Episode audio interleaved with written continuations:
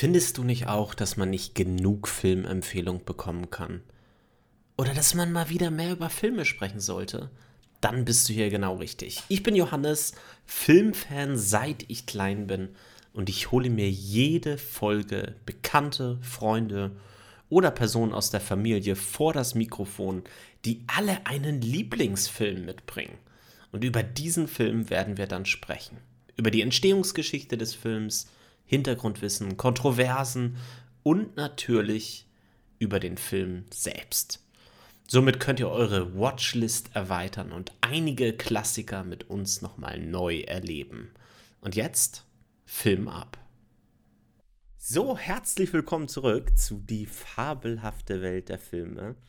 Ich freue mich auf meinen heutigen Gast, denn ich sitze hier heute virtuell Nadine gegenüber. Nadine, schön, dass du da bist. Hallo Johannes, ich freue mich auch sehr. Wie immer bringt mein Gast einen eigenen Film mit oder einen Film, den mein Gast besprechenswert ähm, für besprechenswert hält. Und äh, daher ganz am Anfang die Frage an dich: Welchen Film hast du mir dann heute oder uns mitgebracht? Ich habe uns mitgebracht den Film Vergiss mein nicht oder der englische Titel, den ich schöner finde, der Originaltitel Eternal Sunshine of the Spotless Mind. Ja, sehr schön. Äh, du, als ich dich gefragt habe, ähm, welchen Film du denn auswählen würdest, warst du sofort bei diesem Film. Also es hat nicht lange gedauert. Und äh, da ist so die erste Frage an dich, Warum dieser Film? Also, mir sind noch mehr Filme eingefallen. Es ist nicht so, dass ich nur einen einzigen Lieblingsfilm habe, aber der Film, ähm, ja, ich finde, es ist ein super besonderer Film, weil der eben vom Drehbuch außergewöhnlich ist, von der Machart außergewöhnlich ist und ähm, ich habe den gesehen, als ich selbst angefangen habe, mich mit Filmemachen zu beschäftigen. Und äh, ja, der hat mich einfach auf allen Ebenen gepackt und ist deswegen ganz doll in meinem Herzen und in, ja, bei mir äh, in meinem Filmgedächtnis drin. Der Film ist ja 2004 erschienen. Ähm, weißt du noch oder kannst du dich noch daran erinnern, wann du ihn zum ersten Mal gesehen hast? Also du hast ja gesagt, als du mit dem Filmemachen, also angefangen hast oder dich da mehr mit beschäftigt hast, aber hast du so ein besonderes Filmerlebnis, so, so eine Erinnerung, als du den das erste Mal mm. gesehen hast? Also ich habe ihn nicht im Kino gesehen, sondern schon ähm, auf DVD und das war aber schon so 2005, 2000, ja, doch, ich würde sagen 2005, da habe ich angefangen, ähm, genau, äh, eigene Filme zu drehen und mich mit Filmemachen zu beschäftigen. Ja, das ist ja schon so ein besonderer Film, muss ich sagen. Ähm, ich habe ihn jetzt vor dem Podcast noch mal wieder gesehen und das erste Mal gesehen hatte ich ihn ungefähr 2010 um und bei, also ein bisschen später als du. Ähm, hat er dir denn beim ersten Mal sehen schon direkt gefallen oder hast du quasi, hast du ihn häufiger gesehen und irgendwann fandest du ihn erst wirklich gut? Nee, ich fand ihn sofort total toll. Ich habe ihn aber sofort noch ein zweites Mal geguckt, nicht direkt am gleichen Tag, aber ich glaube zwei Tage später. Ähm, und ja, jetzt auch noch mal kurz vorm Podcast, also ein bisschen her schon. Und zwischendurch habe ich ihn noch drei oder vier Mal gesehen, weil ich ihn Menschen ans Herz gelegt habe, mit denen ich dann gemeinsam den Film geguckt habe. Ja, es ist tatsächlich ein Film und wir werden jetzt ja gleich nochmal in die Handlung ein bisschen äh, konkreter einsteigen. Ein Film, der nur besser wird, je häufiger man ihn guckt. Also so finde ich das jedenfalls bei dem Film. Ähm, der besonders reich an Themen ist, ähm, über die wir auch gleich ja nochmal sprechen werden und äh, den ich auch selber total toll finde. Und ich habe mich sehr gefreut, dass du ihn ausgewählt hast. Das freut mich. Ja, Regie geführt hat äh, Michel äh, Gondry, heißt er, glaube ich, äh, ein Franzose. Ist Das das werden wir niemals richtig aussprechen können, aber so würde ich ihn Gondry? aussprechen. I don't know. Ich weiß es nicht. Ich spreche kein Französisch. Michel Gondry. Ja, wahrscheinlich ungefähr so. Ähm, das Drehbuch geschrieben hat Charlie Kaufman. Ähm, Charlie Kaufman, ähm, während ich Michel Gondry nicht wirklich gekannt habe vorher, ähm, war mir Charlie Kaufman allerdings schon immer ein ähm, Begriff oder ein Name. Ähm, hast du von dem irgendwas vorher mal gesehen oder danach? Von Kaufman, meinst du jetzt, oder von Gondry? Ja, Being John Malkovich habe ich gesehen. Ähm, und sonst nichts. Ich weiß, dass er noch irgendwie Adaption Mhm, oder ich wie heißt der Film? An, An Adaption heißt er, glaube ich, An ja. Adaption, den habe ich Mhm. nicht gesehen. Und es gibt jetzt irgendwie äh, eine neue Netflix-Serie, aber die, oder neu, von 2020. Ich glaube, es ist ein Film, oder? Ein Film. Es ich glaube, es ist. Äh, boah. Jetzt müsste ich überlegen, wie der Titel genau ist, aber ich glaube, es ist ein Film, den er rausgebracht hat. Und ähm, er hat vor ein paar Jahren den Animationsfilm Anomalisa ähm, gemacht. Finde ich auch sehr ähm, besonders. Und Synecdoche New York. Empfehlungen gehen raus an der Stelle. Werde ich nie im Podcast drüber sprechen, weil den viel zu wenig Leute kennen. Aber der hat ähm, vor allen Dingen ähm, ist er bekannt für sehr besondere Drehbücher, würde ich jetzt jedenfalls sagen. Und das kann man am Anfang jetzt auch schon sagen, für diesen Film, für Eternal Sunshine of the Spotless Mind, hat er auch den Oscar bekommen für das beste Originaldrehbuch in dem Jahr. Verdient. Absolut verdient. Ähm, wir haben zwei Hauptdarsteller, und zwar Jim Carrey und Kate Winslet. Auch äh, zwei äh, Namen, die man sofort kennt. Ähm, Kate Winslet hat ein paar Jahre vorher Titanic gemacht, zum Beispiel. Jim Carrey, Dumm und Dümmer. Äh, die Maske und so weiter kennt man dann eher aus dem ähm, Comedy-Bereich. Und jetzt auf einmal ähm, kommt er in so einem Film wie Eternal Sunshine of the Spotless Mind. Und man sieht, was für ein toller Schauspieler er ist. Und man braucht zwei Minuten, ähm, in denen man immer darauf wartet, dass er sein Gesicht verzieht. Aber dann ist es vorbei, dann ist man in dem Film und in seiner ernsten Rolle drin. Und ja, ich finde, beide spielen ungewöhnliche Rollen, ähm, aus denen man sie nicht so kennt. Und beide machen das total überzeugend. Mhm. Äh, Kate Winslet wurde übrigens auch nominiert für den besten, also für den Oscar als beste Hauptdarstellerin ähm, für den Film. Und bis heute antwortet sie ähm, auf die Frage, was denn ihre Lieblingsrolle ist. Dass es Clementine ist aus Oh. Eternal Sunshine. Das wusste ich nicht. Das kann ich nachvollziehen, aber Ähm, wir starten mal so ein bisschen mit dem Entstehungsprozess des Films ähm, und ähm, steigen dann in die äh, Story ein. Die erste Idee ist von einem gewissen Pierre Bismuth. Ich hoffe, ich habe ihn französisch genug ausgesprochen. Er ist ein französischer Künstler. Ähm, der hatte nämlich äh, eine verrückte Idee. Und zwar hat er Personen Briefe geschickt, die er nicht kannte ähm, und hat denen äh, sowas geschrieben wie eine Person ist aus deiner Erinnerung gelöscht worden. Und das hat er gemacht, um die Reaktion dieser Leute einzufangen. So ein bisschen so als künstlerisches Experiment. Auf die Idee muss man Spannend. erstmal kommen. ja, was du weißt. Das ist sehr spannend. Und jetzt müssen wir aber einmal was sagen, Johannes, Mhm. oder? Also alle Menschen, die den Film noch nicht gesehen haben, die dürfen doch diesen Podcast nicht hören. Das ist richtig, aber die, ähm, ich sag mal, die zehn Stammzuhörer, die ich hier habe, hoffentlich werden es noch mehr, äh, die wissen das natürlich schon. Es wird hier natürlich Spoiler geben.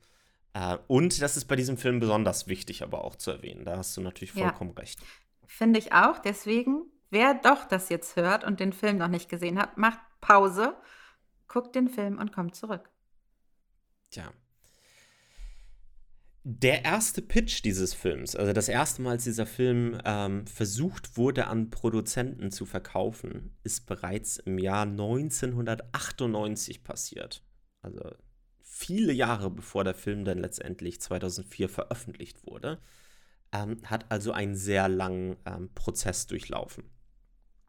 Und ich würde sagen, am Anfang versuchen wir mal einzuordnen, in was für einem Genre wir uns überhaupt befinden, Nadine.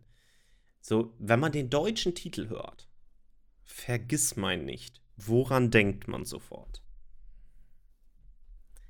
Hä? Also ich denke an eine Blume, aber wie meinst du das? Was? Du denkst an eine Blume? Ich denke sofort an irgendwie Rom-Com. Also Vergiss mal nicht klingt einfach wie der kitschigste Titel, den man sich vorstellen kann. Und deswegen stimme ich dir auch vollkommen zu, dass also der englische Titel einfach um Längen besser ist als dieser ähm, deutsche Titel. Absolut. Grausam ist. Ich hasse Grausam. diesen Titel. Ja. Übrigens ist der englische Titel ein Alexander Pope-Zitat. Mhm. Zu dem Zitat kommen wir auch im Film später nochmal, äh, ganz konkret. Ähm, also, was für ein Genre ist es? Wie würdest du es beschreiben, wenn du es jetzt auch nicht in ein Genre reindrängen könntest?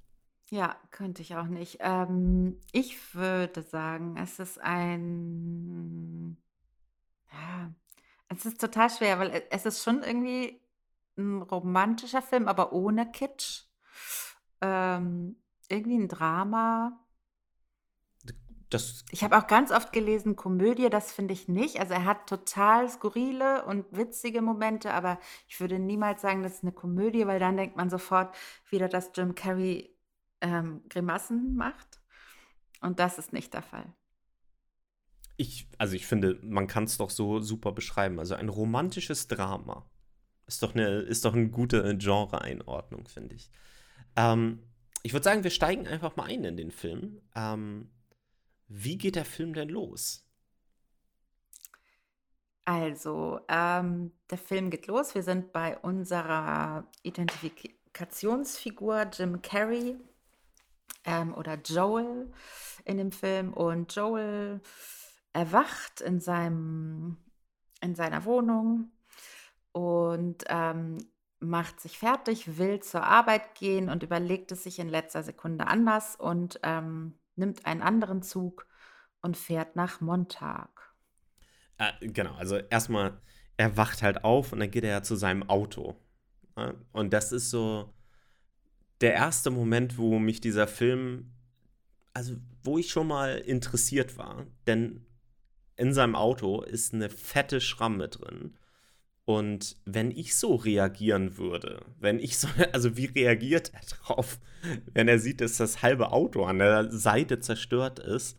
Er schreibt erstmal einen Brief, Thank you, und klebt aus seinem, äh, seinem äh, Nachbarn, Nachbarauto, ähm, packt er das unter die Scheibenwischer und entscheidet sich dann tatsächlich, den Zug zu nehmen.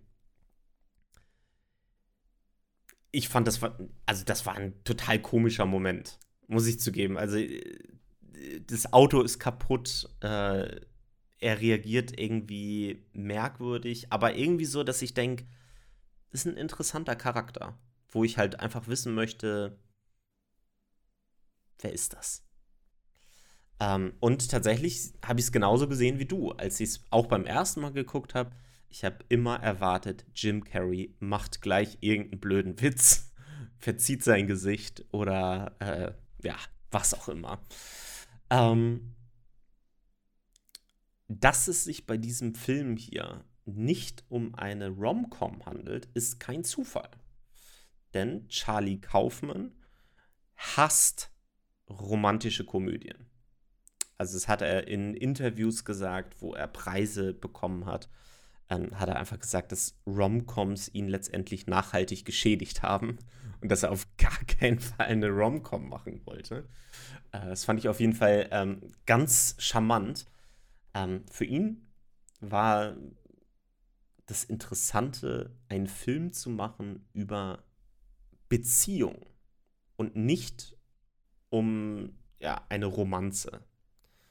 Und ich finde, das wenn wir jetzt so in diesen Film einsteigen, dann ist das etwas, das über diesem ganzen Film steht, Beziehung. Und da möchte ich immer wieder mal wieder drauf zurückkommen, mit dir kurz drüber sprechen. So, wir beide sind verheiratet und haben mehrere Beziehungen wahrscheinlich schon irgendwie hinter uns. Und äh, ich möchte einfach mal so ein bisschen drüber sprechen, wie du findest, ähm, dass dieser Film äh, das Thema Beziehungen einfängt. Das finde ich nämlich ganz besonders in diesem Film. Ähm, auch ein Zitat direkt am Anfang. Na, du hast ja gesagt, er ist ähm, am Bahnhof. Ähm, welcher Tag ist? Es ist der Valentinstag. Und äh, das Zitat aus dem Film ist: Today is a holiday invented by greeting card companies to make people feel like crap. Ähm, also so ein bisschen wird man ja direkt entromantisiert, oder?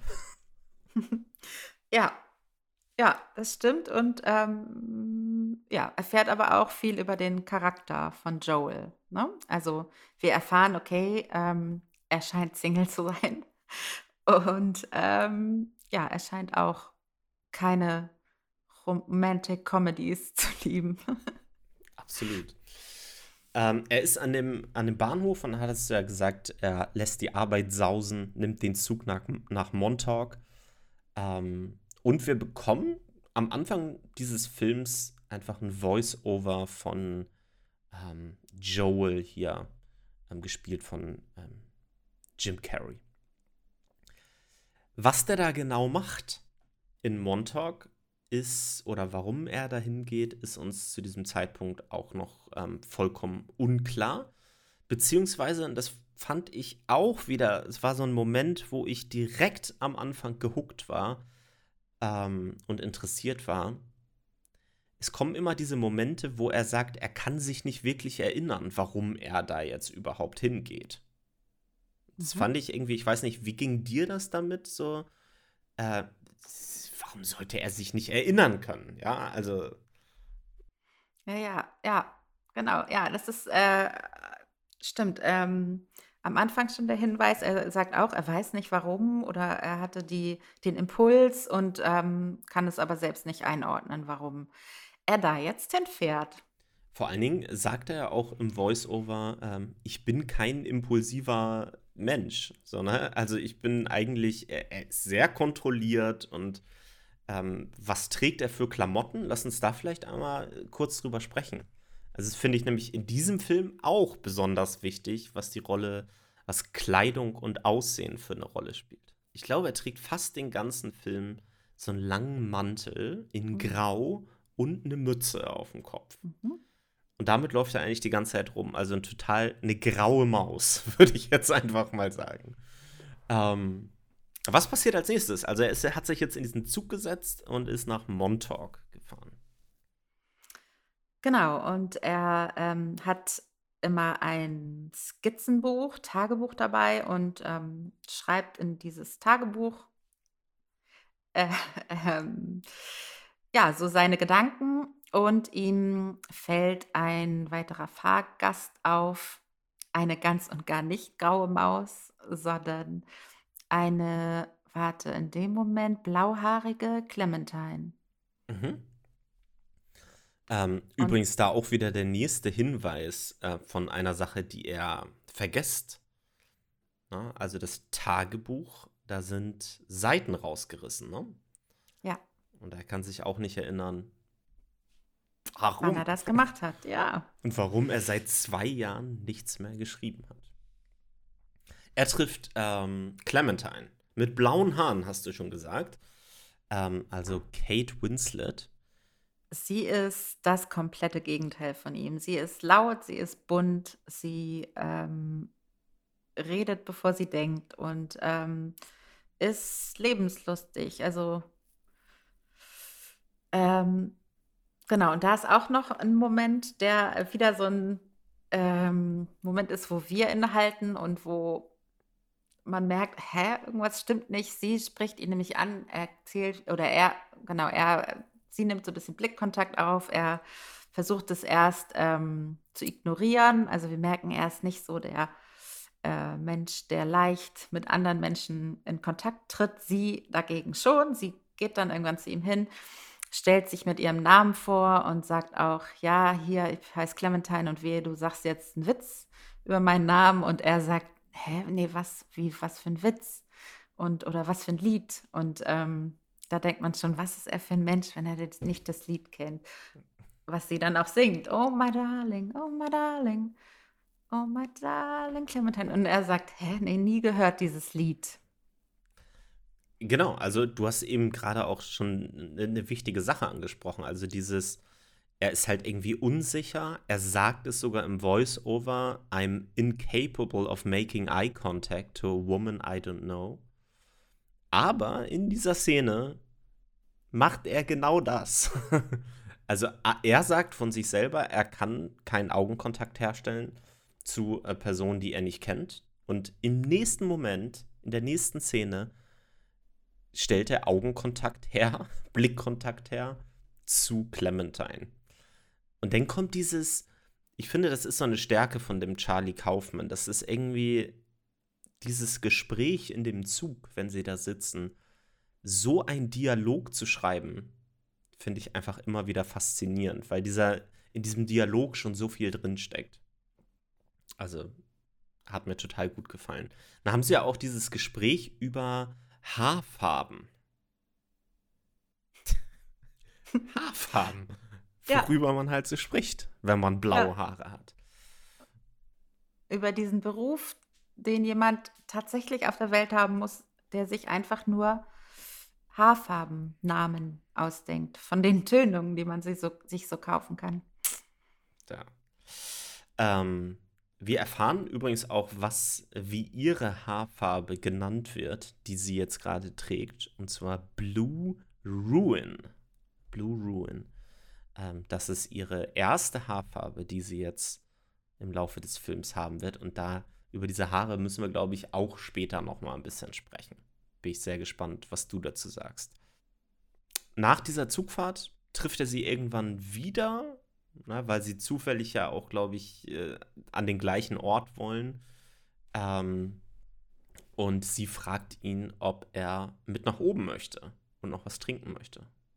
Ja, da sind sie aber schon wieder zurück, ne? Also, oder? Genau. Ist jetzt nicht so schnell? Ja, das, also es geht alles sehr schnell, habe ich den Eindruck, da in Montauk. Also sie sind im Zug, dann kommen sie ja irgend, also eigentlich fährt er alleine mit Zug dahin, glaube ich. Dann ähm, sind sie am Strand. Da sieht er sie, glaube ich, das erste Mal so von hinten oder in der Ferne so ein bisschen. Ähm, dann steigen sie wieder in den Zug und treffen, nee, sind, sind dann noch am Bahnhof, glaube ich, noch, wo sie ja so ein bisschen dieses Hin und Her spielen. Und dann in dem Zug ist das Gespräch, was wir da, glaube ich, gerade hatten. Aber es kann sein, dass ich was mhm. übersprungen habe. Ja, es kann auch sein, dass ich jetzt gerade, das gibt ja noch mal dieses Montag kennenlernen, Johannes. Und sein, dass ich da was verwechsel. Aber es ist so, ja genau. Sie fragt ihn, ob er hochkommt. Mhm. Hm. Was macht er dann? Er sagt nein, aber er geht trotzdem mit nach oben. Also er sagt nein, in der nächsten Szene ist er auf jeden Fall oben. Genau, stimmt, sowas. Ähm, und er bleibt aber nicht besonders lange.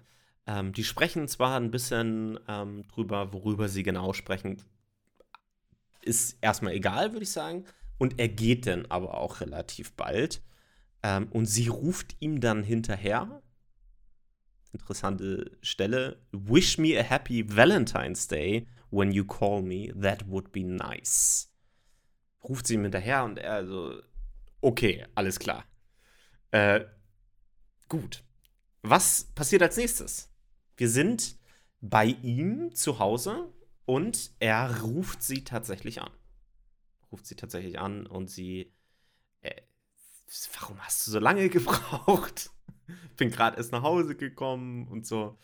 Ähm, und ähm, wusstest du, Nadine, dass es hier eine Deleted Scene gibt. Genau zu dieser Stelle. Nein. Denn wie wirkt diese Szene jetzt auf dich? Mal so, also, die haben sich gerade gesehen, sie ruft hinterher, hier wünsche mir einen schönen Valentinstag. Äh, wenn du mich anrufst, das ist total nice, total nett. Dann sehen wir ihn in seiner Wohnung und er ruft sie an. Was sagst du zu der Szene? Ja, also jetzt, wo du sagst, dass was fehlt, fehlt vielleicht was. Ich habe einfach gedacht, mein Gott, wie verknallt sind die denn? Richtig. Dass danke. sie sich sofort wieder äh, anrufen, nachdem sie sich gerade getrennt haben. Genau, total süße, süßer Moment eigentlich so, ne? Er sagt dann ja auch noch I do und sie sagt dann, ah, du hast I do gesagt, ja, ich will. Äh, Das heißt, wir sind jetzt verheiratet und so, ne? Das war ja auch, da haben sie ja auch drüber gesprochen. Man denkt, die sind total verknallt. Mhm. Ähm, ich verrate dir später erst, was hier entfernt wurde, okay? Sollen wir die Spannung aufrechterhalten und dann Ja, bitte. bin ich nämlich mal gespannt, was du ähm, zu dieser entfernten Szene ähm, später sagen wirst. Ähm, die kennen Ich nämlich tatsächlich gespannt. relativ wenige, ähm, dass es diese Szene gibt. Dann, nächste Szene, haben wir diese, diesen tollen Moment auf dem Eis. Und ich glaube, jeder, der irgendwie irgendeine Szene aus diesem Film gesehen hat, hat wahrscheinlich diese Szene gesehen. Also, der See ist zugefroren und Clementine will sofort drauf losstürmen und auf diesen See ähm, gehen. Und Joel sagt, "Ah, auf gar keinen Fall was, wenn es bricht. Ich kann da nicht rauf. Und ähm, genau, und sie reißt ihn aber mit ihrer äh, Euphorie und Lebenslust mit auf das Eis und dann ähm, legen sie sich beide auf den zugefrorenen See. Das ist auch, glaube ich, das Poster von dem Film. Also ein Teil, wo die beiden auf diesem zugefrorenen See liegen. Und genau, dann erzählen, ja, dann kommt auch so ein bisschen so ein, ah, ich zeig dir den Sternenhimmel und keiner hat eine Ahnung davon. Auch ein total süßes Gespräch, wie sie sich irgendwas irgendwas aus. ausdenken. Ja, ganz toll. Ich würde mich auch sofort verlieben.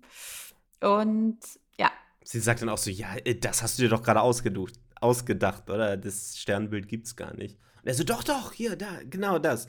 Siehst du hier das und den kreuzt das und alles klar. Ähm, genau, also wir haben zwei komplett unterschiedliche Typen eigentlich. Ne? Also wir hatten ja schon am Anfang gesagt, der Joel ist halt überhaupt nicht impulsiv und die Clementine ist das komplette Gegenteil. Ähm, wir hatten über ihre Haarfarbe gesprochen, wir hatten noch gar nicht über ihre Klamotten gesprochen.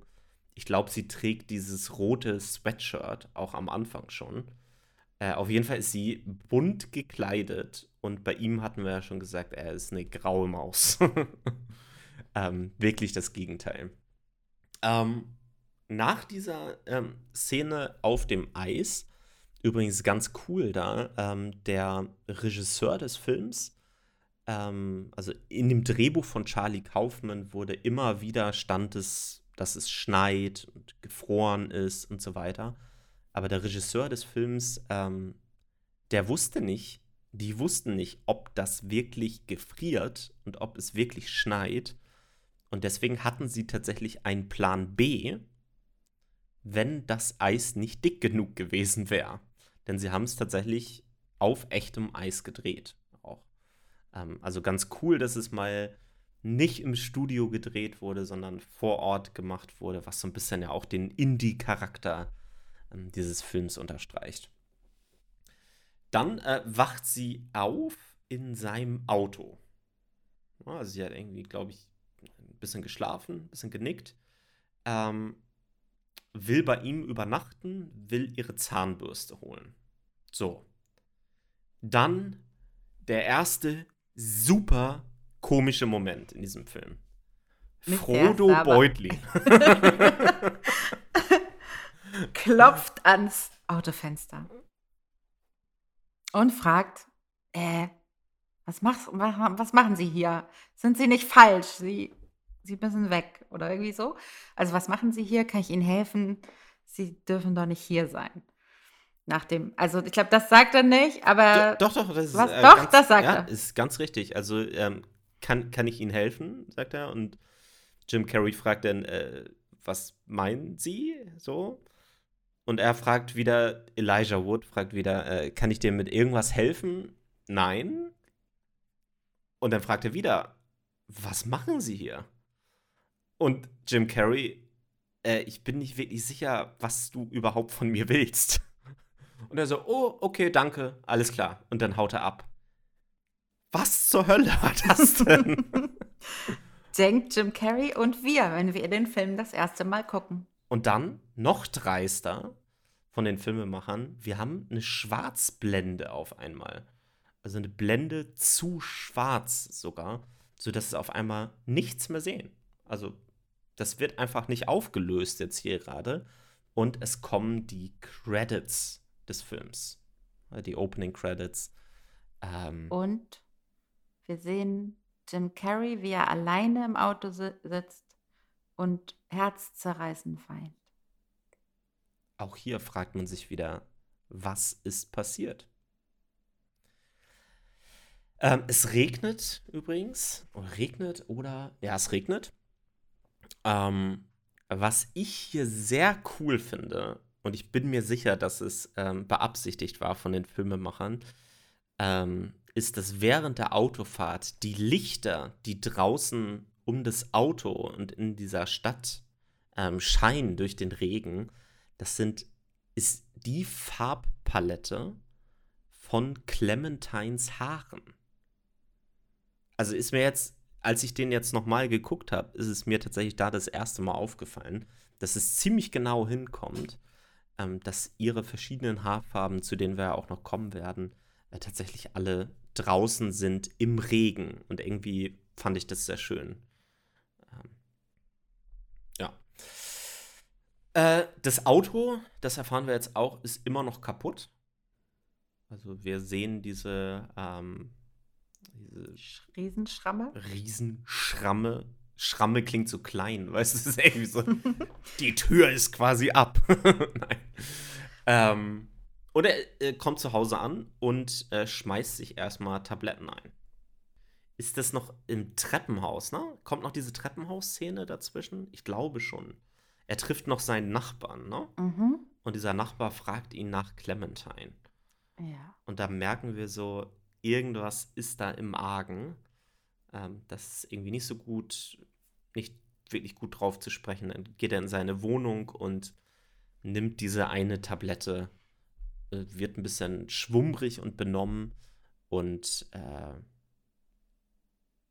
wird ausgenockt, würde ich sagen. Mhm. äh, vor, genau, vorher haben wir auch noch diese äh, super komische Szene, wo irgendwie zwei Leute in so einem Van ihn irgendwie angucken und Mhm. über ihn sprechen offensichtlich, aber wir auch wieder nicht wissen, was wollen die. Aber wir erfahren's. Mark Ruffalo. Mark Ruffalo, auch bekannter Schauspieler, spätestens seit Hulk oder sowas wie der Zodiac Killer, ähm, wo er Aber ich glaube, hat. ja, Ja. ich glaube, dass erst, also ich weiß es nicht ganz genau, aber ich glaube, äh, sein erster Film, ähm, bekannterer Film war ein anderer absoluter Lieblingsfilm von mir, Mhm. nämlich Mein Leben ohne Sehr mich. cooler Film. Aber, also ich sag mal so, heutzutage kennen die meisten ihn wahrscheinlich als, als Hulk, was sehr schade ist, dass Ja. das so das ist, wo er im, im Kopf äh, bleibt. Also Mark Ruffalo und Elijah Wood, da haben wir ihn wieder, der auch ein paar Jahre vorher, wie gesagt, gerade in Herr der Ringe den Frodo gespielt hat, ähm, kommen in seine Wohnung, also in Joels Wohnung, ähm, und machen etwas. Ja, genau. Sie äh, äh, richten ein richten Computer auf und ähm, setzen ihm eine ja eine komische Tauchermütze auf, also irgendein Helm, nicht Mütze. Taucherhelm, Gl- Taucherglocke daran, genau, erinnert das und ähm, mit vielen Schläuchen daran, die zum Computer führen und äh, beginnen mit dem Prozess. Genau, also was für ein Prozess das ganz genau ist, wissen wir auch noch nicht. Aber in der nächsten Szene ähm, haben wir so einen Moment zwischen ihm und zwei guten Freunden von ihm, Rob und Carrie. Ähm, und er erzählt ihnen, dass er Clementine zum Valentinstag angerufen hat, ihr sogar irgendwie ein Geschenk besorgt hat, sie aber anscheinend die Nummer gewechselt hat ähm, und dann wollte er ähm, zu ihrer Arbeit in diese Bibliothek, ist glaube ich, ähm, und wollte ihr das Geschenk übergeben und was ist passiert? Sie hat ihn nicht erkannt. Oder hat sie so getan, als würde sie ihn nicht erkennen. Er kann sich das komplett nicht erklären und ähm, sagt, sie hatte da auch schon wieder einen neuen Typen am Start und hat mich irgendwie behandelt wie einen Fremden. Und was ist da mit ihr wieder los? Was soll das? Und er regt sich völlig auf. Und sein bester Freund, bei dem er ist, ähm, beschließt sich, er beschließt, ihm die Wahrheit zu sagen. Seine Frau sagt noch, das dürfen wir nicht, hör auf. Aber er sagt, ich sag's dir jetzt, Clementine hat dich aus ihrem, aus ihrer Erinnerung gelöscht. Das war für mich irgendwie ein bisschen weird, sage ich ganz ehrlich. Also, ähm, man guckt diesen Film, also ich habe schon so ein bisschen gedacht, jetzt ist schon so nicht romantische Komödie, aber so, da wird man ja schnell rausgeschmissen, aber auf einmal kommt diese Science-Fiction-Komponente irgendwie so ein bisschen dazu so aus der Erinnerung gelöscht und so weiter, dachte ich so, oha, in welche Richtung geht das denn jetzt hier? Ähm, wir sehen ja in der Bibliothek ähm, auch noch, wie Clementine diese andere Person küsst, beziehungsweise, beziehungsweise man sieht es nicht wirklich, denn es ist im, hinter so einem Bücherstapel. Ähm, aber ja, dann kommt diese, diese, wieder bei den Freunden kommt diese Visitenkarte wo drauf steht, Clementine has Joel erased from her memory. Please never mention their relationship to her again. Thank you, Lacuna Incorporation. Ähm, und während Joel diese Karte hält, passiert auch noch etwas. Und zwar verblasst der Name Clementine. auch so ein Moment, wo man sich erst fragt, also, pass auf, Nadine, hattest du nicht auch den Eindruck, dass mit dem irgendwas nicht stimmt? Also mit, mit Joel. Mit Joel. Ja. Mit dem irgendwas nicht stimmt. Wie? Nö. Nee, also ich dachte, der hat irgendwie einen Knacks, sage ich ganz ehrlich. Ich dachte, irgendwie äh, ist der psychisch labil und irgendwie ist er auch kein zuverlässiger Erzähler, der uns jetzt hier diese Geschichte letztendlich erzählt. Ähm, mhm. Entfernt dann letztendlich so vielleicht im Kopf ja den Namen Clementine da auf einmal aus dieser Visitenkarte, weil sie ihn nicht mehr interessiert oder so. Ähm, ich fand es auf jeden Fall ein bisschen merkwürdig und dachte so, okay, was wird mir da jetzt gerade erzählt? Aber er erfährt im nächsten Moment, dass es tatsächlich diese eine Firma gibt, Lacuna Incorporation. Da findet er raus, was dahinter steckt. Und dass es eine Firma ist, ähm, die ähm, Personen oder Gegenstände, Haustiere, was auch immer, ähm, aus dem Gedächtnis einer Person entfernen kann. Und da geht er jetzt als nächstes auch hin. Genau, er will das erstmal, glaube ich, nur ähm, nachprüfen, ob das wirklich stimmt, was sein Freund ihm da erzählt, also ob das völliger Quatsch ist und ähm, geht dann zu diesem Arzt, Tom Wilkins, ähm, und fragt, hier, ich habe hier das gefunden und äh, das kann ja wohl nicht sein, was ist da passiert? Ähm, und der Arzt sagt, äh, ja, das sollten Sie jetzt nicht sehen, aber es stimmt, ähm, ich darf nichts Näheres erzählen über die Beweggründe. Ähm, aber ja, weil Sie involviert sind und das jetzt gesehen haben, muss ich es Ihnen sagen, Clementine hat sie gelöscht. Richtig. Und ähm, nicht nur haben wir Tom Wilkinson, sondern wir haben auch Kirsten Dunst. Ne? Mhm. Ne? Also der nächste Hollywood-Star, muss man sagen. Also sowohl Tom Wilkinson als auch Kirsten Dunst, ähm, die man zum Beispiel aus Spider-Man kennt. Oder Interview mit einem Vampir. Oder Elizabethtown. Kennst du den Film dann überhaupt? Nein. Äh, So ein Film mit Orlando Bloom, glaube ich. Hm. Rom-Com zum Abkotzen, sag ich ganz ehrlich. Zum Erbrechen. Ja. Ähm, da hat sie äh, vorher dann mitgespielt. Also der Legolas und Kirsten Dunst äh, in einer Rom-Com. Da. Was kann es Schlimmeres geben? also, Nee, ich kenne tatsächlich Spider-Man und Interview mit einem Vampir. Genau. Und Kirsten Dunst ist die ähm, Rezeptionistin. Empfa Rez ja, Empfangsstar. Hätte ich jetzt gesagt. Nein, äh, ja, oh Gott, wahrscheinlich. Ja. Äh, genau, sie nimmt eben die Patienten in Empfang und ja, das ist, na, du hast es gerade so beiläufig gesagt, aber es ist schon auch eine besondere Szene. Da sitzen dann halt äh, in dem Warteraum äh, na, irgendwelche Menschen tatsächlich mit einem mit einem Käfig so und Fotos von wir, wir verstehen, aha, die Haustiere sind gestorben und ähm, die sitzen da alle weinend und möchten den Schmerz aus ihren Herzen löschen. Und es ist halt auch krass, ne? Also die sind total überladen. Also die, sie ist ständig am Telefon. Im Hintergrund drucken diese äh, Visitenkarten die ganze Zeit durch.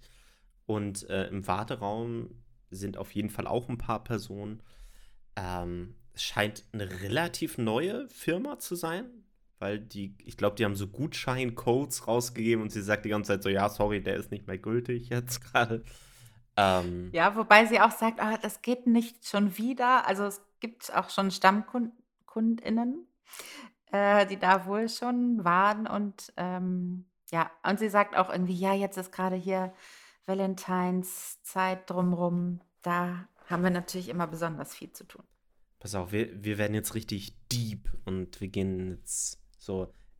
Hättest du die Möglichkeit, irgendetwas zu löschen, würdest du es machen? Du musst jetzt nicht ins Detail gehen, aber so diese Möglichkeit. Nein, würde ich auf gar keinen Fall. Aber jetzt, ja, verraten wir oder nee, wir Also, verraten- nee, wir verraten ja nichts, aber ähm, ich würde es natürlich nicht machen, weil auch wenn Dinge schmerzhaft schon waren äh, in meinem Leben, irgendwelche Trennungen oder ähm, ja, so Trennungen, ob von in Beziehungen, äh, in romantischen Beziehungen oder in freundschaftlichen Beziehungen, ähm, würde ich niemals eben die Erinnerungen löschen wollen, die man ja auch ähm, hat oder mit diesen Personen hat. Und äh, ja, ich bin ganz glücklich mit der Person, die ich heute bin. Und dazu gehört halt alles, was ich so erfahren habe. Äh, genau, deswegen wäre ich nicht da äh, in dem Wartezimmer, weil mir schon alle er äh, Erinnerungen wichtig sind. Aber Joel ist anders. Denn Joel en entsche entscheidet sich jetzt, er denkt so, ey, Clementine hat mich gerade aus der Erinnerung gelöscht. Was die kann, Das kann schon ich lange. auch. Ja, genau. Ah. Also er sagt, machen Sie es auch bei mir. So, Und jetzt kommt er Und- so ein bisschen in diesen ganzen Prozess mit rein. Was muss er denn machen überhaupt dafür? Genau. Er muss erstmal ähm, alle Gegenstände aus seiner Wohnung einsammeln, ähm, die er mit Clementine verbindet. Ähm, und diese alle äh, zu dem Professor bringen. Und dann wird er auch aufs, an so einen Stuhl mit so einem Taucherhelm angeschlossen und all diese Gegenstände werden ihm vor ihn gelegt. Und er hat natürlich sofort ähm, die er passende Erinnerung zu dem Gegenstand. Und ähm, darüber lokalisieren die WissenschaftlerInnen, nein, es sind nur Kerle da natürlich, die an den. Maschinen sitzen, ähm, die lokalisieren dann eben im Gehirn den Ort, wo die Erinnerung abgespeichert ist. Ja, und äh, eine Szene finde ich da auch ganz ähm, äh, lustig. Also zwischendurch sind halt auch lustige äh, Momente. Er fragt halt irgendwie, ja, aber ähm, was macht das denn hier mit meinem Gehirn eigentlich, wenn, wenn sie da was rauslöschen und ist das dann nicht schädigend? Und dann sagt irgendwie Tom Wilkinson sowas in der Art wie, naja, ein Vollrausch ist gefährlicher, irgendwie so, also Alkohol zerstört größere Regionen im Gehirn. Ich finde es ganz cool, wie sie diese, diesen Sci-Fi-Aspekt versucht haben, letztendlich möglichst gering zu halten. Das heißt, es ist sehr gut verständlich eigentlich, was sie hier machen. Sie zeigen Gegenstände, er reagiert emotional darauf und damit dann haben sie diese CT-Gehirnscans und so. Und damit lokalisieren sie die Orte und später können sie dann diese Orte rekonstruieren und können diese Orte dann letztendlich löschen. Sage ich jetzt mal so ganz einfach gesagt. Ohne kompliziertes, das ist natürlich hochkompliziert, aber äh, ohne kompliziertes Erklären mit Fachbegriffen und so weiter wird, uns, wird es uns gezeigt, was hier jetzt gerade gemacht wird. Und wir checken es sehr schnell letztendlich, was hier abgeht, wie es ungefähr funktioniert. Und ab dann haben wir letztendlich immer wieder äh, Sprünge von den Erinnerungen, die Joel hat, und dieser Rahmenhandlung drumherum, wenn Stan, Stan und Patrick heißen sie, glaube ich, ähm, wenn die diese Prozedur gerade an ihm durchführen, also Mark Ruffalo und Elijah Wood. Und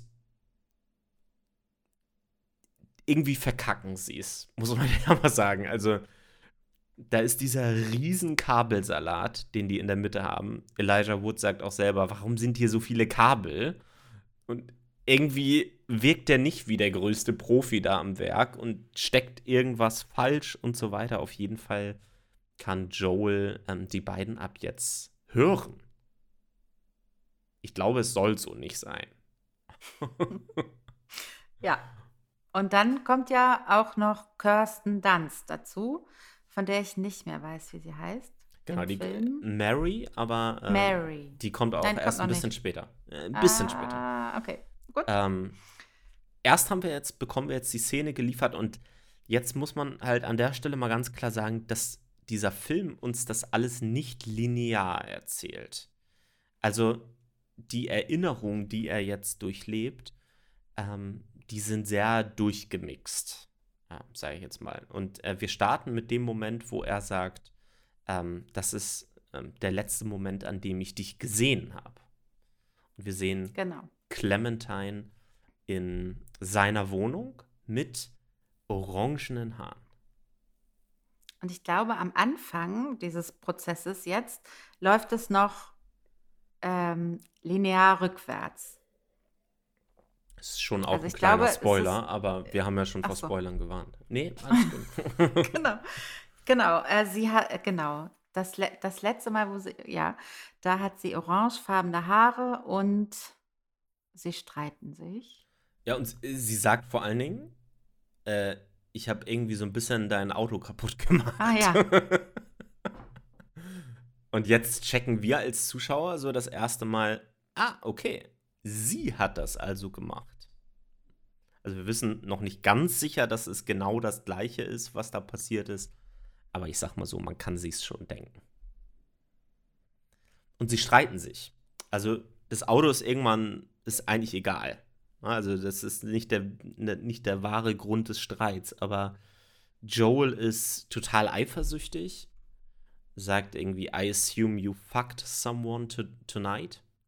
Also diese Eifersucht taucht hier sehr stark auf. Sie reagiert da auch nicht, ähm, nicht locker drauf, was ich gut nachvollziehen kann. Ähm, und ja, ich er glaube. Ist auch richtig, er, richtig böse. Dann. Genau, er wirft ihr noch was anderes vor und er sagt.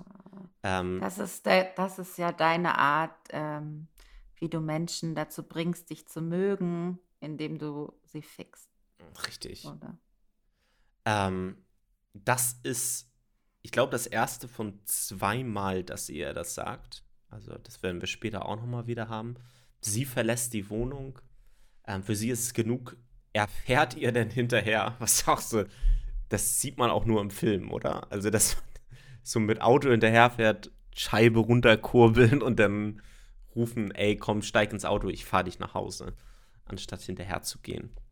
Ja, genau. Äh, wir sind wieder ähm, in der, ähm, wir sind in der Szene mit äh, Stan und äh, Patrick.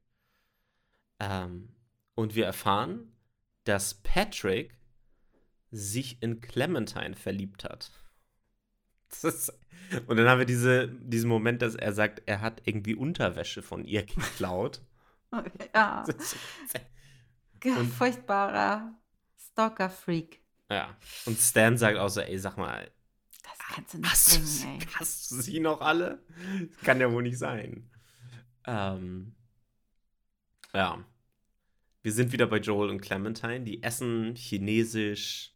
Wir haben wieder, ja, ab jetzt haben wir halt auch vermehrt so Interaktionen letztendlich, wie er die Stimmen von Stan und Patrick hört, während sie ja letztendlich auch sprechen über Clementine und diese ganze Nummer mit der Unterwäsche und so weiter. Das bekommt Joel in, während er in den Erinnerungen drin ist, mit. Und das war anscheinend für den äh, Charlie Kaufman tatsächlich auch eine kleine Herausforderung, das in dem Drehbuchprozess ähm, vernünftig da reinzubauen. Also wir haben diese Erinnerung und dann immer wieder diese Interaktion, später ja auch mit Clementine. Großartig gelöst, würde ich mal sagen. Wir springen hier wirklich von Szene zu, äh, zu Szene und ähm, im nächsten Moment ähm, haben wir diesen Dialog über äh, I wanna have a baby. Ähm, und dann kommt auch wieder so ein richtiger Arschloch-Moment von ihm, ähm, in dem er sagt, äh, Clem, do you really think you could take care of a kid? Haut er einfach so raus, während die auf diesem Markt da unterwegs sind. Ähm, also total unsensibel dieser Moment. Sehr, sehr unsensibel. Und sie, sie regt sich denn dann noch drüber auf? Sehr lautstark? ja. Und er sagt, nicht so laut, ne? Die, was sollen die Leute denken? Äh, lass uns bitte nicht hier in der Öffentlichkeit streiten. Also geht auch überhaupt nicht auf ihre Gefühle ein. Tja. Wir machen mal den nächsten Sprung und dann äh, jetzt wird es nämlich auch hier wieder ein bisschen deutlicher. Patrick, der möchte gerne mit, äh, also der trifft Clementine, der ist also quasi von dieser Prozedur, die er da gerade mit Joel, ihrem Ex, durchführt, ist er abgehauen, weil sie ihn komplett fertig und aufgelöst angerufen hat. Und deswegen genau. fährt er jetzt zu ihr. Ja. Und ähm, kurz bevor er zu ihr reingeht, holt er nochmal äh, Notizen heraus und wir sehen, er hat, äh, oder hat er da die ja, Tagebucheinträge schon? Genau. Alles, ähm, alles. Alles, äh, alles, alle Erinnerungen äh, von ihr und von ihm an die Beziehung. Äh, er liest nochmal schnell, was, was äh, muss ich sagen jetzt, wenn ich da hochgehe, um sie für mich zu gewinnen, um sie zu beeindrucken und kommt hoch und sie ist wirklich völlig aufgelöst und ähm, sagt, sie weiß nicht, was mit ihr los ist. Sie, ähm, äh, ja, sie ist am Ende mit den Nerven. Sie hat blaue Haare, muss man dazu nochmal sagen. Äh, sie hat blaue Haare. Er hat, wie gesagt, alles eingepackt. Ähm, vorher ist, glaube ich, Mary. Da ist sie dann nämlich tatsächlich gekommen. Mhm. Ist jetzt also bei ah, dem, ja. wir erfahren, sie ist mit Stan zusammen. Es wird hier richtig. Und wenn man jetzt zuhört und dem noch folgen kann, dann hat man sich jetzt wahrscheinlich wie bei so einer Polizeiermittlung so rote Fäden auf so einem Board zusammengebaut. Äh, genau, also, sie ist mit Stan zusammen und sie kann auch Patrick nicht leiden und nee. sagt, ja, ja, geh ruhig weg. Wir, ich mach das hier, ich übernehme deinen Part, wir kommen zurecht. Geh bitte. Genau. Aber ähm, wir sind eigentlich hauptsächlich hier bei Patrick und Clementine. Ähm, er hat, wie gesagt, diesen ganzen Koffer mitgenommen, den Joel und Clementine ja letztendlich abgeben mussten. Ähm, und sie will eigentlich, glaube ich, nach Montauk ähm, und er schlägt dann aber letztendlich vor, dass ähm, sie zu diesem See gehen, diesem gefrorenen See, wo sie ja schon mit Joel war. Ähm, und er liest sich vorher, wie du ja gesagt hast, schon genau die Sätze durch, die Joel in sein Tagebuch geschrieben hat. Und außerdem schenkt er ihr das Geschenk, das Joel Clementine besorgt hat. Ganz schlimm. Und dann kommt ja auch noch diese Frage, ne? Sie fragt so, ja, was ist es denn? Und er sagt, keine Ahnung, weiß ich nicht. er, er, weiß es wirklich ja. nicht. Ja. Und ähm, es ist äh, eine Kette, die genau ihren Geschmack trifft. Und sie ist ein bisschen überwältigt, wie er nach so kurzem Kennenlernen sie so gut kennen kann. Arschloch. so. Wir haben diesen Moment zwischen Patrick und Clementine. Und hier merken wir einfach, er kennt sie gar nicht, obwohl sie es eigentlich glaubt, dass er sie ja auch gut kennt. Ähm, aber er kennt sie gar nicht. Er liest alles ab nach einem 0815 Skript, wie jemand das schon mal gemacht hat. Aber er gibt dieser Beziehung, also diese ganze Beziehung zwischen Clementine und Patrick ist einfach ein, eine Farce. Die ist einfach, die ist unecht. Die ist geskriptet im wahrsten Sinne des Wortes. Und diesem Skript widerspricht dieser Film aber auf der anderen Ebene zwischen Joel und Clementine die ganze Zeit immer wieder. Ähm, bevor wir zu dieser Szene zwischen Patrick und Clementine kommen, haben wir aber den Moment nochmal mit Joel und Clementine auf dem Eis. Und zwar während äh, Clementine rote Haare hat. Also ganz klar nochmal eine andere Szene als vorher. Und er hat diesen, diesen Satz oder diese Sätze. I could die right now. I'm just happy. I've never felt like that before. I'm just exactly where I want to be. Das bekommen wir jetzt von ihm gesagt. Und in dem gleichen Moment, also erstmal, was für ein Moment. Diese Intimität in diesem Moment zwischen den beiden ist einfach grandios. Ist total echt und ja, ähm, ja. also das, das äh, ist es, was ich in jedem Film auch suche, ähm, den Moment, ähm, der so echt ist und das ist zwischen denen, ja. ohne kitschig zu sein, ein ja sehr, sehr echter Moment.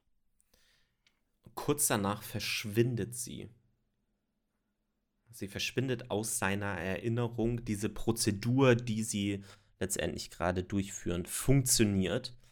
Ähm, und dann sehen wir auch den krassesten Kontrast ähm, dazu, zu diesem intimen Moment. Und zwar sehen wir Stan und Mary, wie sie tanzen, während er wirklich kämpft und es nicht mehr möchte. Dieser besondere Moment, den er gerade noch mal in seiner Erinnerung durchlebt hat, der sagt ihm letztendlich an dieser Stelle, stopp, ich will mhm. nicht mehr. Genau, er entscheidet oder ja, er merkt jetzt in seinem Inter Unterbewusstsein, ich will das nicht, ich will nicht die Erinnerung und Clementine löschen und verlieren, sondern festhalten. Und ja, jetzt beginnt ähm, eine ja, total verrückte, absurde Reise in seinem Unterbewusstsein, wo er versucht, Clementine zu halten. Ich finde es halt so cool, dass halt wir haben auf der einen Seite diese Beziehung zwischen Joel und Clementine, die uns als total natürlich dargestellt wird. Und dann haben wir andere Beziehungen, die dieser Film etabliert. Einmal zwischen Patrick und Clementine, aber auch die zwischen Stan und Mary zum Beispiel die da total im Kontrast zu stehen. Ähm, die tanzen, die betrinken sich die ganze Zeit und die haben Sex. So, also später zwar, aber so, das war's. Ähm, und auch Patrick und Clementine, die jetzt in der nächsten Szene auf dem Eis liegen. Und Patrick sagt exakt die gleichen Worte nochmal. Ja. Und ähm, Genau, als er bei dem Satz ist: „Ich bin genau da, wo ich immer sein wollte“, fährt sie hoch und, ähm, ja, merkt irgendwie, wie wir Zuschauer: „Äh, äh, das ist nicht richtig.“ und ähm, sagt, ich will los, ich muss zurück, La bring mich nach Hause. Elijah Wood hätte es wahrscheinlich nicht monotoner und langweiliger sagen können. Ähm, genau richtig an diesem Moment. Es heißt auch hier wieder, es geht nicht um die Worte alleine, nicht um das, was man sagt, was einem vielleicht jede x-beliebige Rom-Com, es sind immer die gleichen Phrasen, die rausgehauen werden. Nicht, dass die nicht manchmal auch funktionieren können, aber ähm, der Film konterkariert es halt hier schon äh, ein bisschen. Äh, es geht halt um viel mehr, um viel tiefere Sachen, die dahinter stecken. Ähm, dann kommt dieser nächste Moment, sie hat wieder rote Haare. Ähm, und er ist mit ihr im Wald. Er hat das Problem erkannt. Ähm, Scheiße, ich lösche dich gerade aus meiner Erinnerung. Ich muss irgendwie wach werden und das alles stoppen. Das war Folge Nummer 1 zu Vergiss mein nicht oder Eternal Sunshine of the Spotless Mind. Nächste Woche setzen wir diese Folge an der Stelle fort mit Teil 2 zu diesem tollen Film mit Nadine. Bis nächste Woche bei Die fabelhafte Welt der Filme.